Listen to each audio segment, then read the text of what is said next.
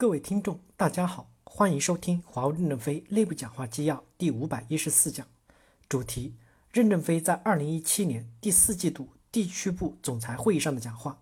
本文刊发于二零一七年十月十九日。正文部分，第一部分，我们为什么要学习满管制、向昆山？为什么要学习梁山馆、孔令贤？一，我们要焕发出战斗的活力，要敢作为，但不能胡乱作为、不作为。全球当前经济形势都非常不好，这是金融泡沫化、虚拟经济泡沫化累积了十几年的一种反馈。在这种情况下，我们不能坍塌下来，一旦坍塌，就会出现资不抵债，公司很容易被拖垮。如果这样，前三十年我们又何必花费这么多的精力和资金去改进管理呢？蓝军参考中提到，华为或许是世界上最穷的顶级公司科技公司，华为公司基本上是无形资产。没有多少有形资产，只要公司不存在了，过去所累积的无形资产就完全没有用。历史上破产的公司从来没有说是一点点垮的，都是兵败如山倒，像雪崩一样崩溃。所以，我们不能崩溃，就要进行整改。在整改过程中，不要影响冲锋陷阵的积极性。我们要焕发出战斗活力，就要向满管制、向昆山学习，让大家把工作干劲爆发出来。二。加强公司经营质量管理，杜绝作假。财务报表应基于经营业务的真实情况。公司一直强调，主观必须讲老实话，做老实事，目标紧紧盯在胜利上。业务人员不允许作假，真实性要从源头抓起。安然、AIG、雷曼等大公司都是涉及经营质量问题，自毁前程。所以，大家要看到这种危机，不要看华为今天的经营情况好。如果肚子里是一包草，而不是粮食，遇到重大风险的时候，没有粮食可以兑现，就会瞬间的崩溃；没有谁会永垂不朽。我们一定要重视经营质量，不要把明天的东西放到今天，不要把今天的东西藏到明天。公司要变得更加的真实。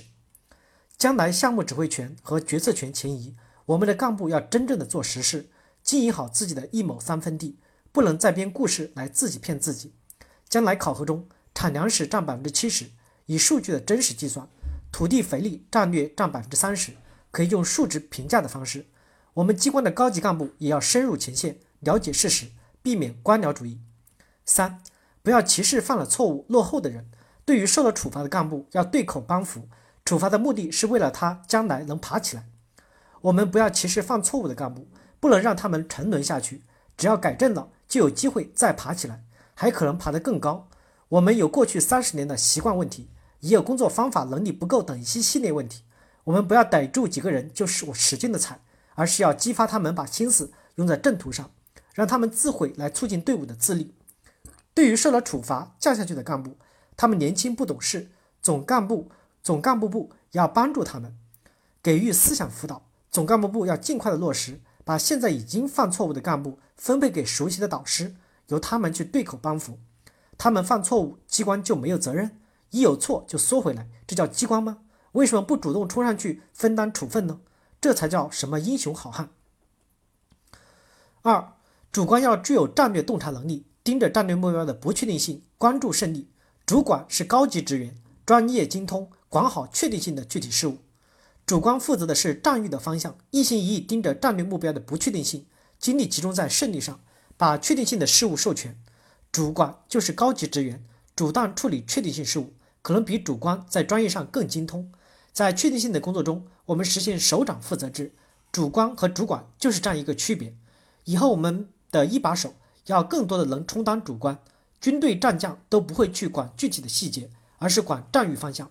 比如林彪和粟裕是典型的主观，只会趴在地图上寻找胜利。第三部分，大兵团作战要遵守流程与制度，当然我们要合理的改革流程，但在未改革前先遵守流程。